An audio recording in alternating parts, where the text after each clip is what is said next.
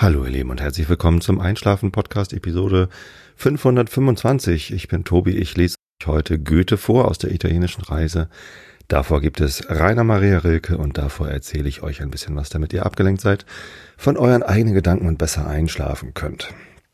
Ja, vorab, letzte Episode ist ausgefallen. Äh, wie ihr seht, ist die Episode 524 äh, vier Wochen vor dieser hier erschienen. Das heißt, vor zwei Wochen, den Dienstag. Ähm, da konnte ich nicht aufnehmen. Äh, da lag ich hier krank zu Hause. Ich hatte einen ganz blöden grippalen Infekt. Der schlich sich in der Woche vorher schon an.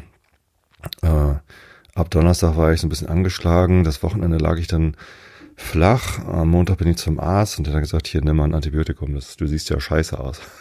nee, so hat er es nicht gesagt, aber ähm, gemeint. Und so fühlte ich mich auch. Und tatsächlich, ich habe dann nur in der Community, in der Discord-Community, habe ich dann abgesagt, dass ich krank bin. Falls ihr also solche Informationen haben möchtet, äh, wenn ich nicht kann, dann meldet euch an bei Discord mik.fm Martha Ida Konrad. Friedrich Martha Schrägstrich Discord D-E-S-C-O-R-D. Dann kann man sich da registrieren, falls ihr noch keinen Discord-Account habt und dann ist man da in der Einschlafen-Community. Nette Leute sind da, kann man sich austauschen und ich bin da eben auch und schreibe dann da rein, wenn ich, äh, wenn irgendwas ist. Genau. So, und da hatte ich das geschrieben. Ich hatte jetzt aber keine extra Episode gemacht, weil, also so eine kurze Ich bin jetzt krank Episode, ähm, die wäre auch nicht gut. Also ich hatte so einen ganz äh, wirklich merkwürdigen Infekt. Im Wesentlichen Erkältungssymptome, aber mein Kopf war auch total matschig. So, ich konnte überhaupt nicht klar denken. Und das ging die ganze Woche und tatsächlich sogar das Wochenende noch. Ähm, und ja, Erst seit letzten Montag bin ich jetzt wieder fit. Heute ist Sonntag, der, was ist denn heute? Dritter, vierter? Irgendwas. Es ist Mai. Der Mai ist gekommen und so, steht das hier auf meiner Uhr drauf? Welcher, welcher? Es ist Sonntag. Der Sonntag vor dem Dienstag, an dem diese Episode erscheint. Und ja, ähm, wann war denn der erste Mai? Äh, Mai, Quatsch, Mai. Wieso sag ich Mai? Ich habe vorhin schon immer Mai gesagt zu meiner Frau, dabei meine ich März. Also der dritte Monat im Jahr. So, und der erste März war am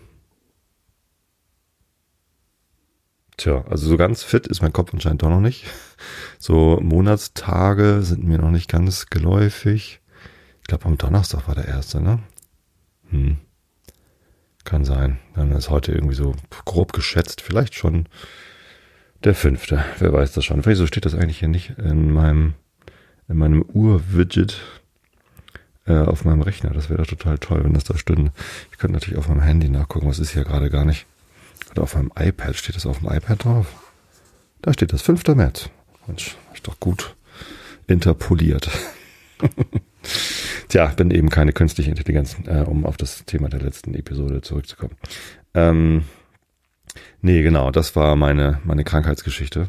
Ich sehe gerade, der Pegel ist ein bisschen niedrig. So, und äh, außerdem gab es in der letzten Episode, also in der von vor vier Wochen, gab es das Feedback, dass ich sehr unterschiedliche Lautstärken gehabt hätte. Das entsteht jetzt hier auch gerade. Wobei das, was ich jetzt hier gerade mache, das kriegt auch Phonic wahrscheinlich ausgebügelt.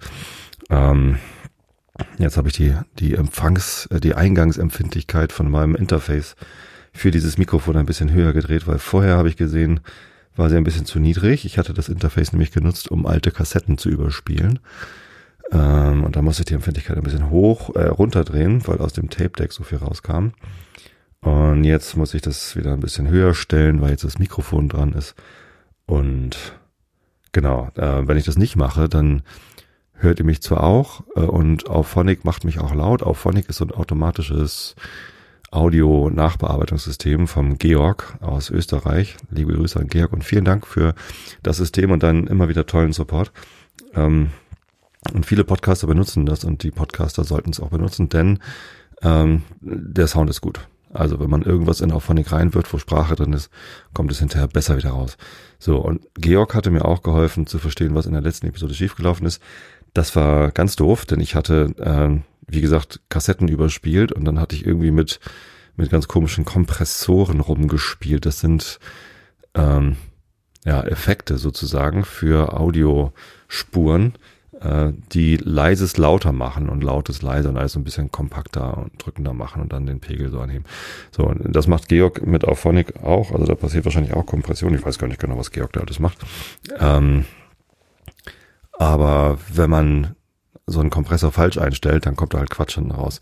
Ich höre ja gar nicht gegen, was ich hier mache. Ne? Also ich laber hier ins Mikrofon rein, ähm, exportiere das, lade das bei Auphonic hoch und ich höre das nie wieder an. Das äh, würde ich verrückt werden, wenn ich das machen würde. Ähm, und deswegen ist mir das nicht aufgefallen, dass ich da einen Kompressor eingeschaltet hatte. Der war total schräg eingestellt. Also für Sprache komplett ungeeignet. Wahrscheinlich für alles andere auch.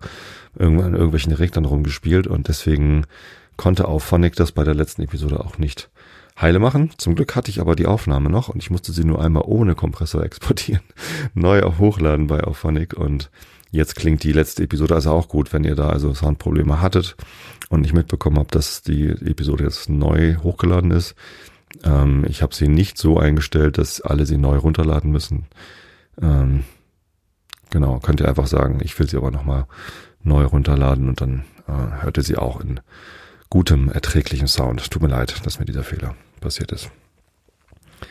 Genau, genug des Vorgeplänkels. Heute möchte ich ähm, mit euch über den FC St. Pauli reden. Denn es ist mal wieder dran. Also ich habe ja immer mal wieder hier Episoden zum FC St. Pauli und war jetzt gerade zu Gast beim Erik eingeladen. Erik kenne ich schon lange, seit 2010, 11. Irgendwann haben wir uns kennengelernt. Da saß er bei wer weiß was oben im sechsten Stock, da wo auch Xing die Büros hatte und ich bin zu Xing gekommen. Ich glaube, es war 2010.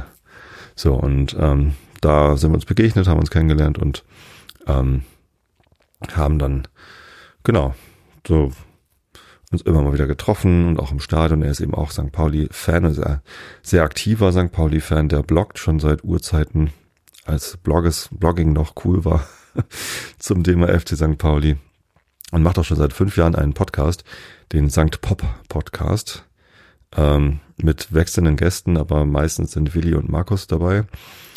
Und es geht nicht immer nur um Fußball bei denen, sondern es geht eben vor allem auch um Kultur und Musik, aber auch um alles andere drumherum. Und ich höre denen ganz gerne zu.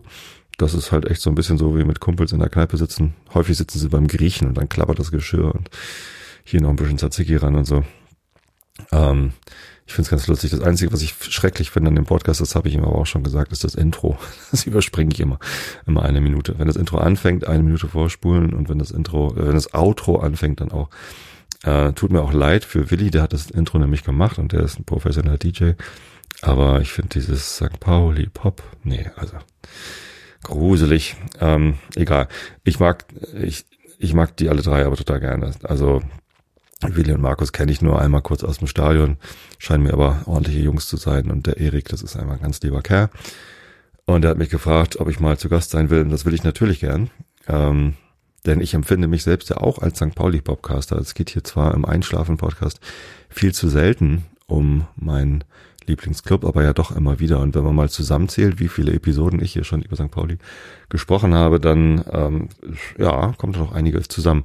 So, und ich habe jetzt endlich auch einen Blog angefangen. Ich meine, es ist 2023. Da wird es Zeit, mal mit dem Bloggen anzufangen. Ich hatte zwar schon mal einen Blog, aber ähm, das, weiß nicht, habe ich nicht weitergeführt, das war irgendwie nix. Und ähm, ja, jetzt habe ich mir einen Blog eingerichtet.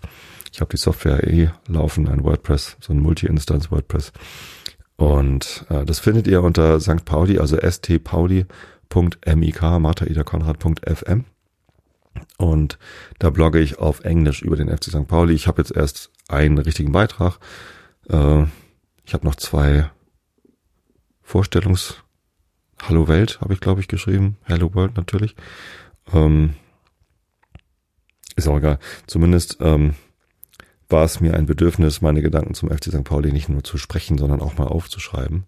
Und dann habe ich gedacht, dann kann ich es auch auf Englisch machen. Ich höre nämlich noch Fell in Love with a Girl, ist ein sehr schöner St. Pauli Podcast aus Kanada. 7000 Miles Remote oder Kilometers, ich weiß es gar nicht, sagen Sie einmal, wie weit Sie weg sind vom Millantor Stadion. Irgendwas 7000. Ähm, und genau, in, in San Francisco habe ich auch den FC St. Pauli Fanclub kennengelernt. Und das, ja, da kann man ja mal ein bisschen die internationale, den internationalen Austausch stärken. Deswegen werde ich das ab und zu auf Englisch bloggen. Und ähm, weil ich da meine St. Pauli Öffentlichkeitsidentität ein bisschen stärken wollte, habe ich mir eine FIT-Kuration angelegt. Äh, FIT ist ja eine Podcast-Suchmaschine vom Easy, also Christian. Liebe Grüße. Und in FIT kann man nicht nur nach Podcasts suchen, sondern wenn man sich einen Account anlegt, kann man da, FYYD übrigens, falls ihr euch fragt, wie man FIT schreibt, fyyd.de, da kann man nicht nur Podcasts suchen, sondern auch Kurationen anlegen und Sammlungen und alles Mögliche.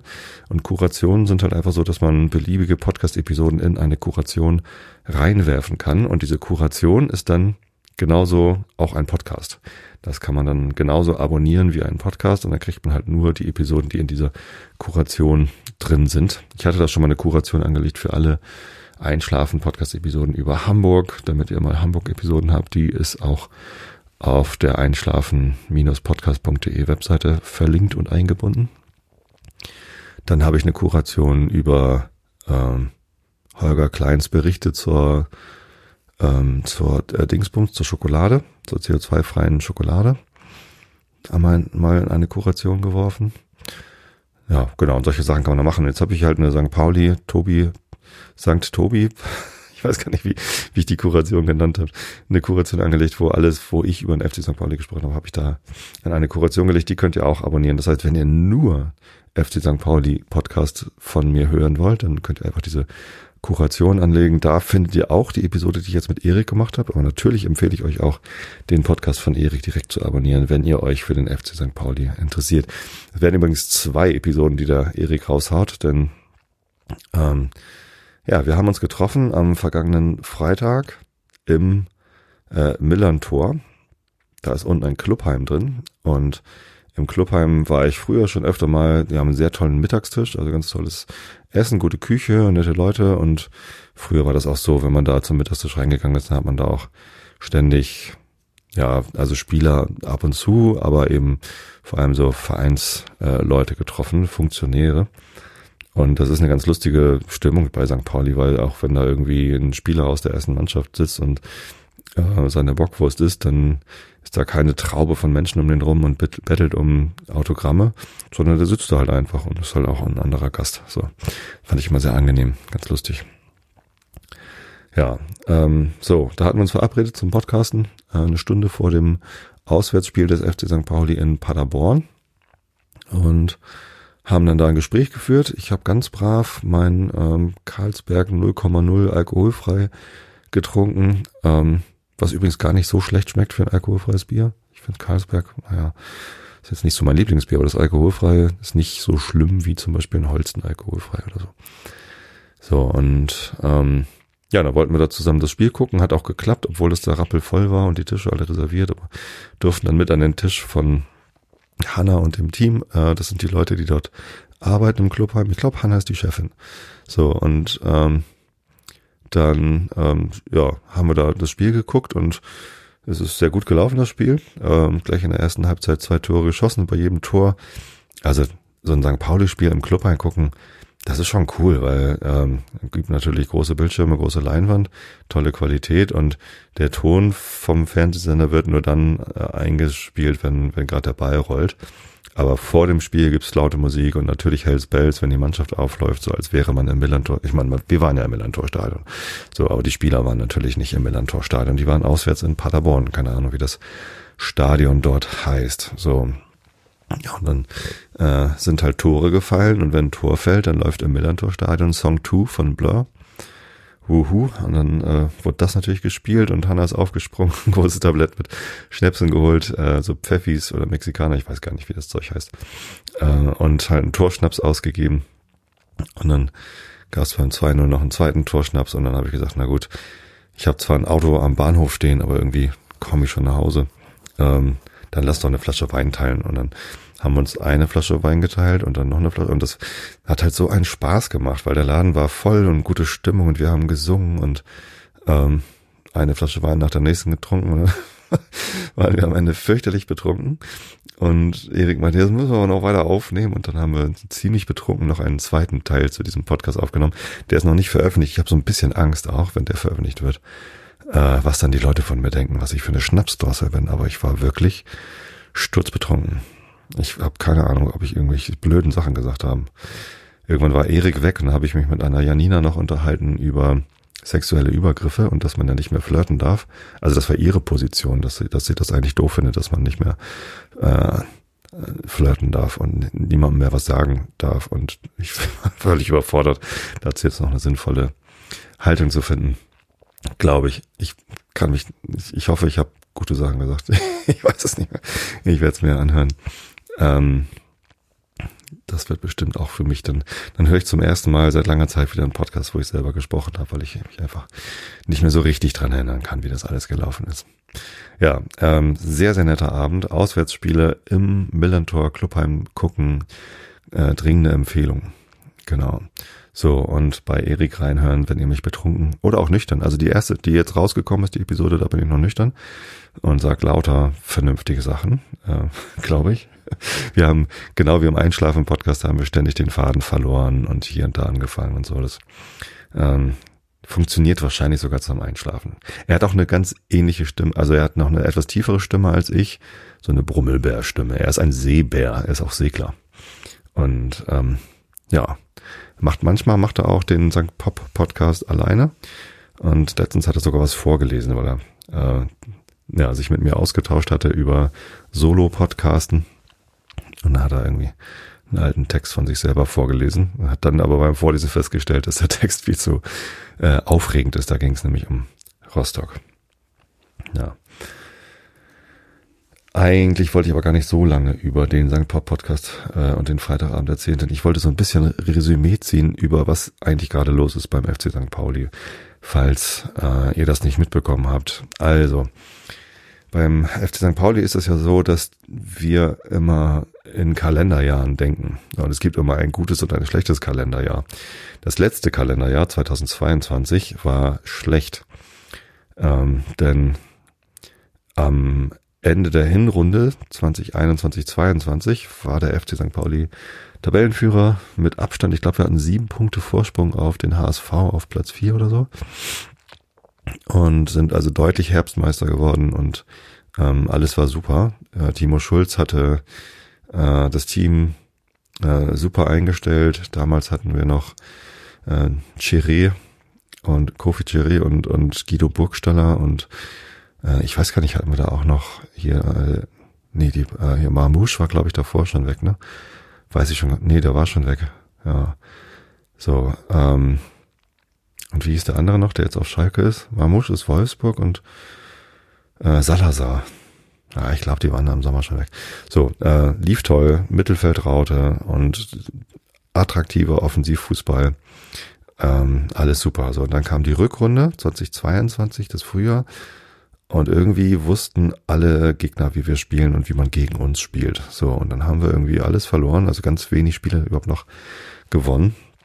Und sind am Ende, ich glaube, siebter geworden oder fünfter, ich weiß nicht mehr. Zumindest sind wir halt äh, weder aufgestiegen, noch haben wir ähm, die Saison vor dem HSV abgeschlossen. Und das ist so ein bisschen so für mich echt ein Knackpunkt gewesen. Es gab die historische Chance, dass wir zum allerersten Mal in der Geschichte am Ende einer Saison vor dem HSV stehen. So, und das haben wir nicht geschafft, weil die Rückrunde äh, der Saison 21-22 ähm, grandios schiefgelaufen ist. Ja, sehr schade. Und im Sommer hat dann ja Guido Burgstaller uns Richtung Österreich verlassen. Der wollte dann lieber wieder näher an die Heimat ran und Thierry ist nach Freiburg gewechselt und hat da auch ähm, sehr gut gespielt. Also der hat da Stammplatz nicht, aber hat er seine Einsatzzeiten bekommen und hat seine Tore gemacht und äh, das hat ganz gut funktioniert. Finn Ole Becker hat uns auch verlassen, äh, der ist nach Hoffenheim gewechselt, hat da keine Einsatzzeiten. Ich glaube, der ist jetzt auch verletzt, wenn ich das weiß ich gar nicht. So, also für den ist nicht so gut gelaufen. Äh, unser großes Talent. Auch ein toller Spieler, aber ja, schade, dass er jetzt weg ist und dann dort halt keine Rolle spielt. Ja, Mackinock, Simon Mackinock, unseren dänischen Stürmer, haben wir einfach so gehen lassen, dass der Vertrag ausgelaufen, wir haben ihn nicht verlängert. Sehr schade. Und genau, im Sommer haben wir dann ein paar Spieler dazugeholt. David Otto, ähm, Eggestein, Johannes. Ich kriege die Vorname. Den, den einen Eggestein, der der nicht in Freiburg spielt. und ja, die kommen ja beide von Werder Bremen, oder? Ich weiß es nicht mehr. Ähm, ja, so ein paar Leute geholt, aber am Ende ähm, war allen klar, so das ist nicht der richtige Ersatz für Chiré. Es gab auch so ein bisschen die Aussage im letzten Sommer, dass wir Chiré gar nicht ersetzen müssen, weil wir Daschner haben und der soll Chiré ersetzen. Huiuiui, äh, große Fußstapfen. Und ja, dann ging das äh, Fußballjahr 22, in der Saison 22, 23 halt genauso schlecht weiter, wie das Fußballjahr äh, angefangen hatte. Und ähm, am Ende der Hinrunde standen wir mit 17 Punkten nur ein Punkt vor dem letzten Platz. Also ich glaube, am 17. Spieltag, ich könnte es mal eben nachgucken, ich hatte es eben, hatte ich es noch offen. So, da hatten wir 17 Punkte und es sah, es sah ziemlich schlecht aus. Genau. Ähm, Arminia Bielefeld und Magdeburg hatten auch 17 Punkte und Sandhausen hatte 16. Also wir waren 15. Nicht Abstiegsplatz, aber halt punktgleich mit Relegation und ersten Abstiegsplatz. Und Sandhausen auf dem letzten Platz hatte nur einen Punkt weniger als wir. Das ist eine Katastrophe. So, und dann hat sich der Verein entschieden, Timo Schulz zu entlassen, unseren Trainer, mit dem wir eine so fantastische Zeit hatten. Und er war ja nicht nur unser, unser Trainer, der uns eine super Hinrunde 21, 22 beschert hat, sondern Timo Schulz ist eben auch ein Urgestein. Der hat auf dem Platz gestanden zusammen mit äh, Timo äh, Fabian Boll, mit ähm, Max Kruse und also der ähm, hat erste Liga für uns gespielt in der äh, Saison 2010, 2011, in der Jahrhundert-Saison. Äh, und also nicht, ist nicht oft eingewechselt worden. Aber in Hannover, das weiß ich noch. So, und ähm, ja, Timo Schulz ist halt so eine Identifikationsfigur gewesen. Und das war ziemlich schwer. Also sehr, sehr viele Fans haben sich darüber groß aufgeregt, dass Timo Schulz entlassen worden ist. Und ich glaube, ich habe es hier im Podcast auch beschrieben. Ähm, da ging so ein bisschen Identität kaputt jetzt im Winter. Also so drei Wochen nach Ende der Hinrunde oder so hat man sich dazu entschieden oder relativ spät war das. Also es war nicht so direkt nach dem äh, 17. Spiel, äh, dass wir dann ja auch 4 zu 4 gespielt hatten. Ne? Was war denn das? In Karlsruhe haben wir äh, einen Rückstand aufgeholt, 4 zu 4 gespielt am Ende. Ja. So. Also, Timo Schulz rausgeworfen. Äh, Timo hatte zwei Co-Trainer geholt, Loic Favé und Fabian Hürzeler. Beides sehr junge Leute. Ich glaube, die waren irgendwie 27, 28, als die eingestiegen sind. Ähm, und Loic Favé ist mitgefeuert worden mit, ähm, mit Timo Schulz. So, und seitdem ist Fabian Hürzeler, war erst so interimsmäßig der Cheftrainer und ist dann halt gleich zum richtigen Cheftrainer befördert worden, im Alter von 29 Jahren. Ähm, der ist am vergangenen Freitag 30 geworden, deswegen weiß ich das. Aber er war halt 29, als er den Cheftrainerposten übernommen hat, hat noch einen Co-Trainer an die Seite gestellt bekommen. Nemeth, äh, etwas älteres Semester, hat zumindest schon graue Haare. Ähm, und ja, seit Fabian Hürzeler unser Cheftrainer ist und nicht mehr nur Co-Trainer, haben wir jedes Spiel gewonnen. Und das sind sechs Spiele seitdem. Und das ist eine Geschichte, die ist, die ist ziemlich unglaublich. Also ähm, weiß ich nicht, wie man das jetzt irgendwie erklären äh, soll. Natürlich gab es auch ein paar neue Spieler in der Winterpause und ähm, davon sind auch äh, welche sehr gut angekommen.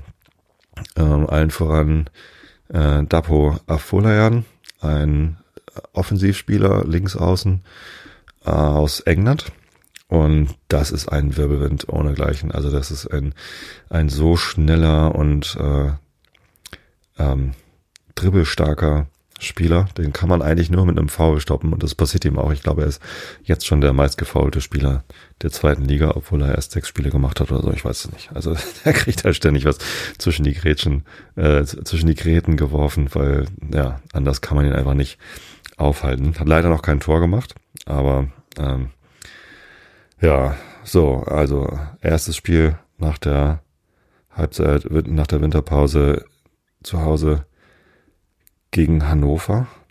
War das so? Nee, Quatsch, das erste war auswärts in, äh, in Nürnberg natürlich, genau. 1 zu 0 gewonnen. Und es war nicht schön. Also es war natürlich schön zu gewinnen, aber es sah einfach nicht schön aus. Und anders als Timo Schulz, der immer gesagt hat, ich möchte lieber 4 zu 3 gewinnen als 1 zu 0, ähm, wenn wir dafür attraktiven Offensivfußball anbieten. Und das hat er gemacht und er hat halt leider halt damit oft verloren. Und Hützler hat halt gesagt, ähm, ja, attraktiv, schön und gut, aber erstmal muss hinten die Null stehen. Also hat sehr viel Augenmerk auf eine gute Verteidigung, gute Defensivarbeit und dazu gehören eben nicht nur die Verteidiger, sondern auch alle, die davor stehen, müssen immer gut mit nach hinten arbeiten. Ähm, die 1 zu 0 Führung in Nürnberg wurde mit, mit Ach und Krach über die Zeit gerettet. Da gab es dann auch Zeitspiel tatsächlich und äh, der Schiri musste mehrfach ähm, unseren Torhüter Vasil auffordern, mal ein bisschen schneller Abwurf. Ich glaube, es gab auch eine gelbe Karte am Ende wegen Zeitspiel. Ja, und dann zur Ecke laufen, dabei festmachen und so. Das ist, das ist dann eben das Gegenteil von attraktiver Offensivfußball, was man da gesehen hat. Naja, aber gewonnen wurde. So, und dann erstes Heimspiel gegen Hannover 2 zu 0. Äh, das sah komplett anders aus. Das war dann tatsächlich attraktiver Offensivfußball, aber trotzdem defensiv total stabil. Also zu Null gespielt. Äh, Woche später 1 zu 0 gegen Kaiserslautern zu Hause gewonnen. Äh, und das war tatsächlich schwer, weil Kaiserslautern eine konterstarke Mannschaft ist und, und, äh, und auch sehr robust, sagt man. Also man sagt auch manchmal die Treter aus der Pfalz. Entschuldigung, liebe Fans aus der Region, aber es ist halt so, dass da doch sehr körperlich gespielt wird und wurde auch sehr, sehr viel gefault. Und nicht nur Dapo. Ähm, ja, auswärts in Magdeburg 2-1 gewonnen nach einem Rückstand, also auswärts Rückstand. Magdeburg ist in Führung gegangen und dann noch zwei Tore gemacht. Ähm, zu Hause 1 zu 0 gegen Rostock gewonnen. Äh, will ich über das Spiel reden? Eigentlich will ich nicht über das Spiel reden. Unfassbar, was da am Rande passiert ist. Wenn ihr wissen wollt, was bei unserem Heimspiel gegen Hansa Rostock am 26. Februar 23 passiert ist, könnt ihr es in den Medien nachlesen. Ich, ich bin einfach zutiefst schockiert gewesen. Ich war nicht im Stadion, das war ja ähm, letztes Wochenende. Ich hatte zwar natürlich Karten, wir haben ja Dauerkarten und Saisonkarten, äh, aber ich war halt noch angeschlagen an diesem Sonntag und bin nicht ins Stadion und war am Ende sehr froh, dass ich nicht im Stadion war. Denn die Gewalt, äh, die da von den Hansa Rostock-Fans ausgegangen ist, äh, die Angriffe mit Wurfgeschossen, die haben halt die, die Toilettenräume komplett demoliert, alle Keramik ähm, kaputtgeschlagen und dann die, die kaputten Keramikteile als Wurfgeschosse auf die Heimfans und auch auf, äh, auf die Ordner benutzt. Ein Ordner musste ins Krankenhaus, weil er eine Klobrille an den Kopf bekommen hat oder ein Fan. So und äh, mit Leuchtspurraketen in den Heimblock schießen. Ähm, einige Wurf- und Geschosse und, und Raketen sind wohl auch im, im Gästeblock gelandet. Ähm, das waren dann aber die Hansa Rostock-Fans selber, die sich in der Ballistik vertan haben. Also muss katastrophal gewesen sein. So, aber was mich am meisten schockiert hat, ist dieses Lichtenhagen-Banner. Die haben ein sehr, sehr breites Banner, wo in Frakturschrift Lichtenhagen draufsteht und zwischen Lichten und Hagen ist eine Sonnenblume abgebildet.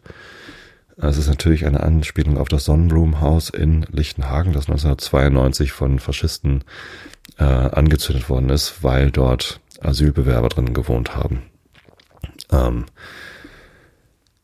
so, dass die behaupten, nein, das ist Lichtenhagen ist einfach nur ein Stadtteil in Rostock und wir sind halt Fans aus Lichtenhagen oder so. Ähm, das ist natürlich eine schöne Ausrede.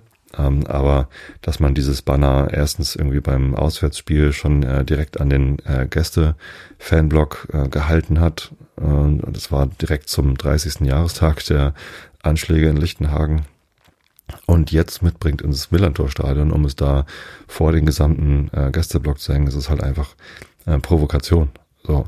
Und ich dachte immer, das sind halt die Subtras, so heißen die Ultras von Hansa Rostock, die sind wahrscheinlich im Durchschnitt 20 Jahre alt. Die haben da noch gar nicht gelebt, als das passiert ist. Und die wollen damit provozieren ähm, und wollen Nazis genannt werden, damit sie sagen können, immer nennt ihr alle Nazis. Wir sind doch gar keine Nazis, wir kommen nur aus Lichtenhagen. Dachte ich. stellt sich raus, äh, die Antifa Hamburg hat sich mal die Mühe gemacht und ein paar Fotos genauer angeguckt. Äh, hinter diesem Lichtenhagen-Banner stand einer, Enrico P. heißt er, glaube ich, der äh, verurteilt worden ist, äh, weil er nämlich 1992 Mollys in das ähm, Sonnenblumenhaus in Lichtenhagen geworfen hat. Das heißt, das ist keine, kein Zufall, dass das irgendwie so ein Banner ist mit Frakturschrift, sondern das sind einfach, ähm, ja, da versammeln sich Faschisten, die Einschläge auf Asylantenheime gemacht haben, äh, hinter diesem Banner und tragen das voll Stolz in unser Stadion. Es ist, es ist ekelhaft, es ist wirklich widerlich und ich, ich weiß wirklich nicht, was ich davon noch halten soll. Das, das muss Konsequenzen haben. Der Verein hat jetzt zwar auch, also Hansa Rostock hat äh, auf der Webseite von Hansa Quo Vadis Hansa Rostock einen Beitrag geschrieben, wo sie so ein bisschen Konsequenzen androhen. Aber ähm, das geht mir alles nicht weit genug. Also da muss die DFL, der DFB, irgendwer muss da mal eine Regel vorschieben, dass Vereine sowas nicht durchgehen lassen müssen. Das ist ja nicht neu. Das ist doch jetzt alles nicht, nicht zum ersten Mal passiert und dass Hansa Rostock jetzt irgendwie erschrocken tut und da war seien jetzt irgendwelche roten Linien überschritten worden. Jetzt habe ich doch drüber geredet und mich in Rage. Ich hoffe, ihr könnt trotzdem einschlafen. Versucht ruhig zu bleiben. Es äh, regt mich einfach nur fürchterlich auf. Naja, äh, Nazis raus, kein Fußball den Faschisten. So. Genau, und jetzt ähm, am Freitag habe ich mit Erik halt das Auswärtsspiel des FC St. Pauli in Paderborn geguckt. Ähm, und äh, ich habe es ja schon beschrieben, wie wir eskaliert sind. Also es, es ist wirklich, wirklich guter Fußball. Und die erste Halbzeit, in der ähm, Lukas Daschner zwei Tore für uns geschossen hat, ähm, das war der beste Fußball, den ich vom FC St. Pauli seit sehr, sehr langer Zeit gesehen habe. Ich kann mich an keine so gute Halbzeit erinnern. Die zweite Halbzeit war dann nicht mehr ganz so stark. Äh, der Gegentreffer war übrigens ein Eigentor. Ähm, der, unser Torhüter Vasil konnte einen Schuss von den Paderbornern, ich weiß gar nicht mehr, wer da geschossen hat, ähm, Humphreys, glaube ich, ähm, konnte halt nur, konnte er nicht festhalten ist er ihm also nach vorne abgeprallt und da stand äh, Karol Metz, unser neuer Innenverteidiger. Ach so, stimmt. Ich hatte ja gesagt, wir haben neue Spieler bekommen, die auch eingeschlagen haben.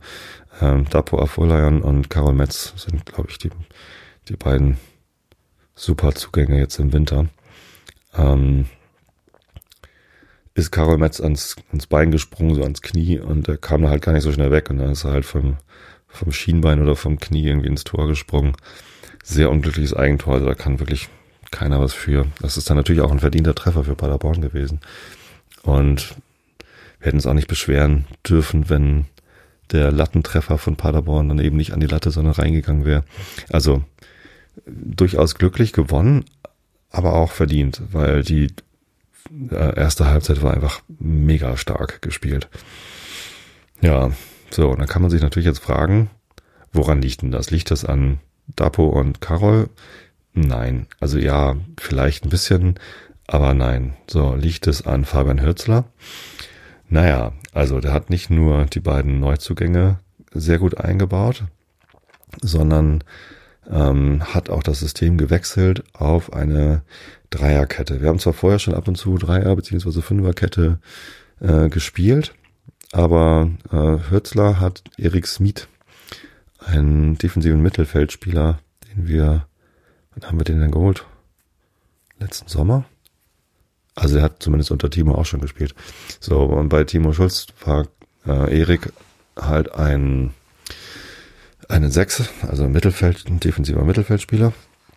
Und ähm, der, der Hützler hat den Smith jetzt in die, in die Mitte der Innenverteidigung beordert und hat jetzt links und rechts halt noch zwei, zwei Innen, also drei Innenverteidiger gibt's. Ähm, und die beiden Außenverteidiger, Liat Pacarada, unser Teilzeitkapitän, der teilt sich eines Kapitänsamt mit äh, Jackson Irvine. Und Saliakas, ähm, Manolis Saliakas ist im Sommer zu uns gekommen, also hat auch schon unter, ähm, ist er jetzt diesen Sommer gekommen? Ja, ich glaube schon. So, ähm, hat also auch schon unter Timo Schulz gespielt. Ähm, die sind halt deutlich weiter vorne. Natürlich, also wenn, wenn Druck ist, sind sie Außenverteidiger und sind mit hinten. Aber Lead Paccarada ist halt quasi Flügelspieler geworden und ist halt sehr weit vorne, teilweise auch mal rechts rüber. Äh, ist auch sehr viel in der Mitte zu finden und die, die wirbeln da vorne halt alle irgendwie äh, fantastisch rum. Und ja, jetzt spielen wir halt so ein 3-4-3 ist das, glaube ich, ne? Also im Mittelfeld. Und zwar auch schon jetzt drei, vier Spiele mit der gleichen Startelf. Ähm, Im Mittelfeld noch Irvine. Und dann vorne Metcalf, Connor Metcalf, auch ein Neuzugang aus dem Sommer. Und jetzt Dapo aus dem Winter der Zugang. Und vorne in der Spitze auf der neuen sozusagen Lukas Daschner. So, wenn dann irgendwann mal gewechselt wird und ein anderer Mittelstürmer kommt rein, wird Daschner auch gerne mal an die Seite gezogen, ist also sehr flexibel. Und das funktioniert fantastisch. Also dieses Setup ist, ist wunderbar. Äh, sechs Spiele in Folge gewonnen, das ist äh, sehr, sehr lange nicht passiert und damit sind wir halt aus der Abstiegszone weit äh, rausgekommen. Also wir sind jetzt irgendwie auf Platz sieben oder so. Weiß es gar nicht so genau. Die ersten Leute gucken schon wieder, ähm, ob wir nicht vielleicht äh, auch wieder aufsteigen könnten. Da wird schon drüber philosophiert. Jetzt habe ich hier noch den 18. Spieltag offen. Ich muss mal eben hier hochscrollen. Da haben wir den 23. Ne? 23. Spieltag. FC St. Pauli ist auf dem siebten Platz mit 35 Punkten. So, man sagte mal, man braucht 40 Punkte für einen Klassenerhalt. Meistens ist man tatsächlich mit 36 Punkten auch schon nicht abgestiegen. Jetzt haben wir schon 35. Es sind auch noch elf Partien zu spielen. Das heißt, äh, der Abstieg ist wird jetzt richtig schwer. Also dann müssten wir ab jetzt alle Spiele verlieren und und äh, auch der Rest der Liga müsste müsste genau so spielen, dass wir da irgendwie reinrutschen. Ich guck mal, Arminia Bielefeld ist auf dem 16. Platz mit 21 Punkten. Da haben wir 14 Punkte Vorsprung. Das wird schon sehr, sehr schwer, dass die uns alle überholen, weil die müssen ja auch noch gegeneinander spielen und so. Ja, ähm, so, also Klassenerhalt ist so gut wie eingetütet. Das ist sehr, sehr gut. Aufstieg, ähm, wird natürlich jetzt drüber spekuliert, wenn wir sechs Spiele in Folge gewinnen und so einen Lauf haben. Es sind ja noch elf Spiele, also noch 33 Punkte. Dann haben wir ja ähm, 68 Punkte und damit steigt man ziemlich sicher auf. Ist ja aber ein bisschen unwahrscheinlich, dass wir nach den sechs gewonnenen Spielen jetzt noch elf weitere Spiele alle gewinnen. Also das ist, das glaubt niemand, das kann auch niemand erwarten. Ähm, wenn man mal guckt, Heidenheim auf Platz drei hat 46 Punkte. Das sind elf mehr als wir. Elf Punkte aufholen. Heidenheim hat jetzt heute gerade gegen Darmstadt gewonnen. Die sind Tabellenführer mit 49. Ähm, das ist, das ist sehr, sehr unwahrscheinlich, dass wir da oben nochmal in den Aufstieg eingreifen. Ähm, das heißt, ab jetzt können wir uns eigentlich entspannen und einfach genießen und jeden Sieg feiern. Und wenn wir mal verlieren oder unentschieden spielen, ist das alles nicht schlimm. Die Saison ist gerettet.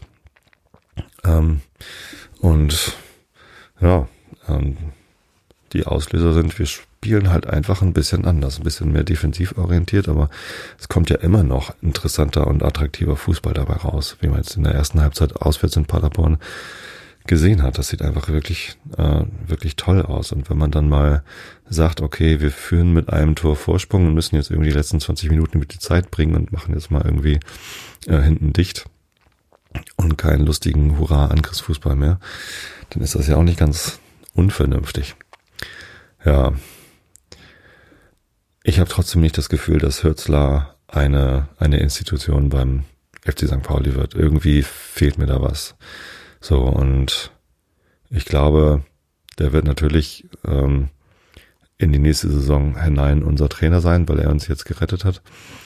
Ähm, aber vielleicht zieht's ihn dann auch weiter. Vielleicht will er dann auch irgendwie nochmal ähm, in die erste Liga gucken oder was weiß ich, was er dann irgendwie davor hat. Und mein großer Traum oder Wunsch, und das habe ich auch in dem Blogartikel ähm, den ich übrigens äh, benannt habe, How to Cope with Timo Schulz Being Fired, also wie man damit klarkommt, dass Timo Schulz gefeuert worden ist, genannt habe, gesagt, dass ich eigentlich diese Idee, einen ehemaligen verdienten Spieler zum Trainer zu machen, ich finde die so charmant. Ich hätte eigentlich gern Florian Bruns. Florian Bruns hat einige Jahre für uns gespielt, war eben auch in der Mannschaft mit Timo Schulz und Fabian Boll und Bruns ist auch ein ganz, ganz toller Mensch und Typ. Und der ist Co-Trainer in Freiburg. unter Christian Streich. Jetzt auch schon einige Jahre. Und ich glaube, dass man bei Christian Streich sehr, sehr viel lernen kann, was ein sehr, sehr guter Trainer ist. Das ist auch ein toller Verein und ähm, sollte Florian Bruns irgendwann mal Cheftrainer werden wollen, dann kann er das sehr, sehr gern bei uns machen. Und vielleicht hat er sich dann auch von Christian Streich so viel abgeguckt, dass er irgendwie unser Christian Streich werden kann und ganz lange bei uns Trainer ist. Das wäre toll. Wahlweise Fabian Boll. Der ist Co-Trainer in Kiel. Habe ich aber gehört, dass das da nicht ganz so gut, ich weiß nicht, was der Fabian da für eine, für eine Arbeit macht. Kann ich mir sicherlich kein Urteil darüber erlauben. Aber ich glaube, Florian hätte deutlich bessere Chancen bei uns als Fabian. Ja, jetzt rede ich schon über Hützlers Nachfolger, obwohl er gerade sechs Spiele in Folge gewonnen hat. Ist auch absurd. Aber so ist es. Ähm, ich bin versöhnt mit der Mannschaft, mit der Saison. Äh, es war ziemlich schwer, auch wenn die Mannschaft noch kein Heimspiel verloren hat. Also die Auswärtsspiele gucke ich ja meistens im Fernsehen dann mit AFM-Radio im Ton. Und da wurde einfach viel verloren. Es wurde noch kein Heimspiel verloren. Also es war halt sehr viel Unentschieden dabei. Auch mal hier und da ein Sieg. Aber ähm, im Wesentlichen so, ähm, so unentschieden damals zu der, zu der Timo Schulz-Zeit. Das heißt, als Heimfan, als Stadiongänger gab es da jetzt gar nicht unbedingt äh, so viel zu meckern. Natürlich feiert man Siege viel lieber, als man irgendwie mit einem Unentschieden irgendwie belämmert aus dem Stadion geht. Aber die Situation am Ende der Hinrunde war schon, war schon beängstigend und irgendwas musste passieren. Gab auch viele, die haben gefordert, dass äh, Bornemann, unser Sportchef, geht und ersetzt wird durch einen neuen Sportchef. Ich weiß nicht, ob euch das allen so klar ist. Ein Sportchef hat die Funktion, äh, Spieler einzukaufen. Also der ist quasi personalverantwortlich, auch für den Trainer. Also ist halt der Vorgesetzte vom Trainer und ähm, und die Spieler werden halt da geholt. Und das ist seine Aufgabe, eine gute Mannschaft und einen guten Trainer zusammenzustellen. So, und das hat Andreas Bornemann eigentlich immer gut gemacht. Also der hat ja solche Spieler wie Kofi Cheré aus Wiesbaden, glaube ich, kam der, wo kam denn Cheré her? Ähm, und Burgstaller und also aus der eigenen Jugend welche hochgezogen und so. Das hat er, das hat Bornemann echt äh, gut gemacht. Jetzt diesen Sommer, also letzten Sommer hat er es halt nicht gut gemacht. Ne? Das ist halt irgendwie in die Hose gegangen, dass da so viele Leistungsträger gegangen sind und auch wenn Mackinock nicht wirklich Leistungsträger war, also kein Spitzenstürmer oder so, hat immerhin ein Doppelpack im Derby geschnürt. So zwei Tore gegen HSV sollte doch eigentlich lebenslange äh, Jobsicherheit bedeuten. Ähm, er hat einfach gehen lassen. Er hätte man den Traf Vertrag verlängern können, haben sie nicht gemacht. Das ist äh, schade gewesen so. Und das letzten Sommer hat Bornemann einfach keinen guten Job gemacht, das muss man so sagen. Ähm, jetzt im Winter hat er gut nachgelegt und ja, wahrscheinlich war es die richtige Entscheidung, Timo Schulz zu feuern und äh, und Hürzeler zum zum Co-Trainer zu machen, ist natürlich bei den Ergebnissen auch schwer dagegen zu argumentieren, dass das irgendwie falsch wäre und dass es besser gewesen wäre, Timo Schulz zu halten.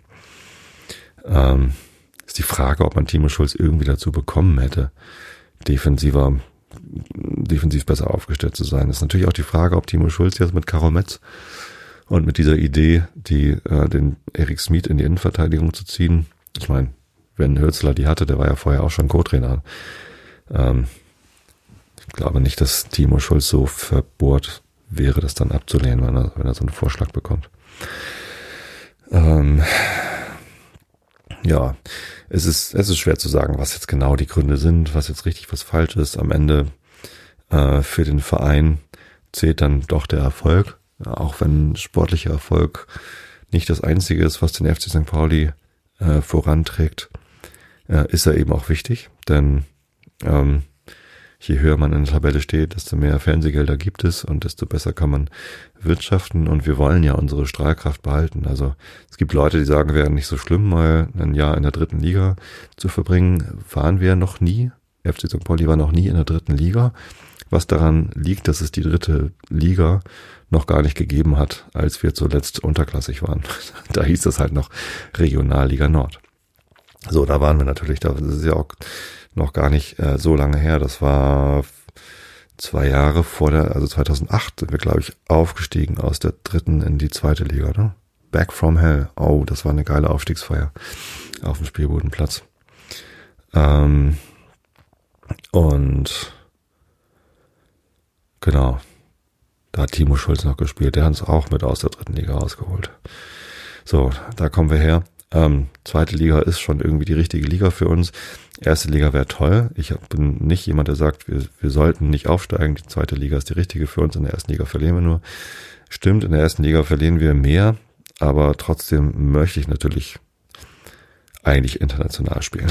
eigentlich will man das, was Union Berlin jetzt gerade erlebt, damit irgendwie Europa-Pokal spielen, äh, was weiß ich. Ähm, das, das möchte man haben. Denn je mehr Öffentlichkeit man hat, je mehr Leute dazu gucken, desto besser kann man eben auch seine Signale senden. Ja. Hat Erik das im Podcast erzählt oder off-air? Hm, müsste mal nachhören, ob er die Geschichte mit äh, Kubiki im Podcast erzählt hat oder äh, oder ohne Mikrofon. Wenn, wenn das im Podcast nicht vorkommt bei Erik, dann äh, erzähle ich das nächstes Mal vielleicht. In der nächsten Einschlafen-Podcast St. Pauli-Folge.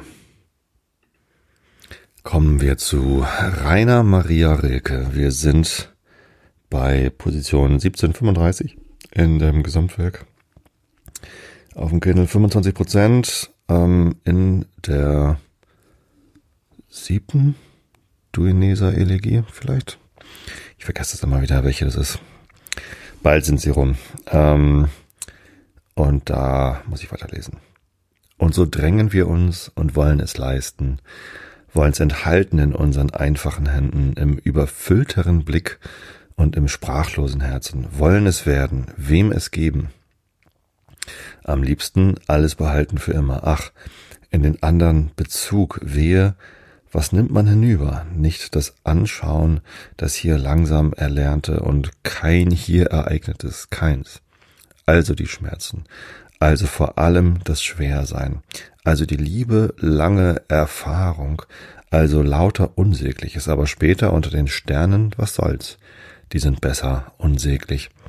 Bringt doch der Wanderer auch vom Hange des Bergrands nicht eine Handvoll Erde ins Tal, die allen unsägliche, sondern ein erworbenes Wort reines den gelben und blauen Enzian. Sind wir vielleicht hier, um zu sagen Haus, Brücke, Brunnen, Tor, Krug, Obstbaum, Fenster, höchstens Säule, Turm, aber zu sagen, versteh's, oh, zu, zu sagen so, wie selber die Dinge niemals innig meinten zu sein, ist nicht die heimliche List dieser verschwiegenen Erde, wenn sie die Liebenden drängt, dass sich in ihrem Gefühl jedes und jedes entzückt schwelle.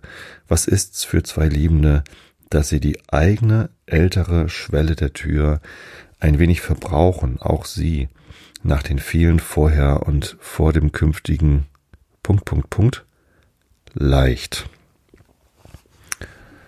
So, so, 525, Notiz dran machen und den Herrn Goethe aufschlagen. So. Johann Wolfgang von. Nee, nicht Korean Short Stories. Äh, da ist er. Wir sind am 4. Oktober angekommen, immer noch in Venedig, glaube ich. Position 10, 68, 13 Prozent im Buch. Augen zu und zugehört. Gestern war ich in der Komödie Theater St. Lukas, die mir viel Freude gemacht hat. Ich sah ein ex extemporiertes Stück. Extemporiert, aha. Ich sah ein extemporiertes Stück in Masken mit viel Naturell, Energie und Bravour aufgeführt. Freilich sind sie nicht alle gleich. Der Pantalon sehr brav, die eine Frau stark und wohlgebaut, keine außerordentliche Schauspielerin, spricht exzellent und weiß sich zu betragen. Ein tolles Sujet, demjenigen ähnlich, das bei uns unter dem Titel Der Verschlag behandelt ist. Mit unglaublicher Abwechslung unterhielt es mehr als drei Stunden. Doch ist auch hier das Volk wieder die Base, worauf dies alles ruht. Die Zuschauer spielen mit und die Menge verschmilzt mit dem Theater in ein Ganzes.